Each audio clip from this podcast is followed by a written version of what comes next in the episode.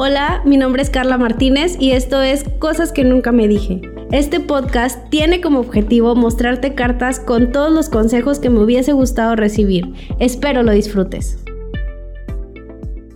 Esta es la carta número 3. No es que una sea más importante que otras, ¿eh?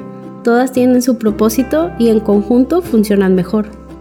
Esta vez quiero hablarte de la amistad de cómo funciona, de cómo se vive y de las experiencias gratas y no tan gratas que a veces se tienen de ellas. Conforme pasan los años, las amistades cambian. Algunas realmente sí duran un montón y otras no duran nada. Hay personas que aunque las conoces de años, no las conoces realmente y viceversa. Y cuando se pierden, a veces duele más que una ruptura amorosa.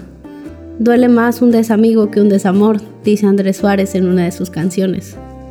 A lo largo de la vida encontrarás personas que son de paso, que te dejen aprendizajes por medio de experiencias no tan chidas, pero creo que son personas que están ahí para eso, para enseñarte, y eso no los hace mejores o peores personas, solo seres humanos. En algún momento también te tocará tomar ese papel en la vida de alguien más, y son cosas que solo nos hacen crecer y saber elegir mejor. Sin embargo, también están los amigos que están para ti en las adversidades, esos que tienen las palabras justas y necesarias para levantarte de un mal día, los que te dicen las cosas como son, pero sin lastimarte, y aquellos que saben hacerte reír aunque no tengas muchas ganas. Uy, esos amigos tienen ya un espacio guardado en el alma. Hace tiempo tuve una conversación con un amigo en donde me decía, aquí estoy para ti, para cuando lo necesites. Y yo en automático pensé, bueno, si me pasa algo malo ya sé a quién llamar.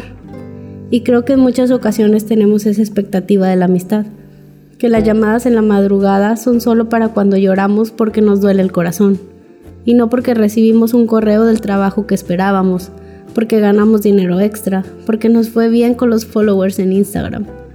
Creo que cuando un amigo te dice llámame cuando lo necesites, abarca todo tipo de emociones y de experiencias, porque son las personas con las que podemos ser nosotros mismos sin miedo a que nos juzguen, porque podemos abrazarles para sentirnos acompañados y porque jamás hace falta una risa cuando se está a su lado.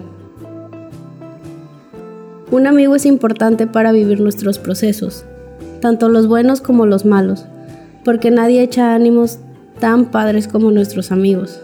Aquí la cuestión es, ¿eres el amigo que te gustaría tener? Si tienes alguna duda, aquí estoy para ti. Puedes encontrarme en Facebook como psicóloga Carla Martínez y en Instagram como psicóloga Carla M. Y recuerda, somos vulnerables pero invencibles.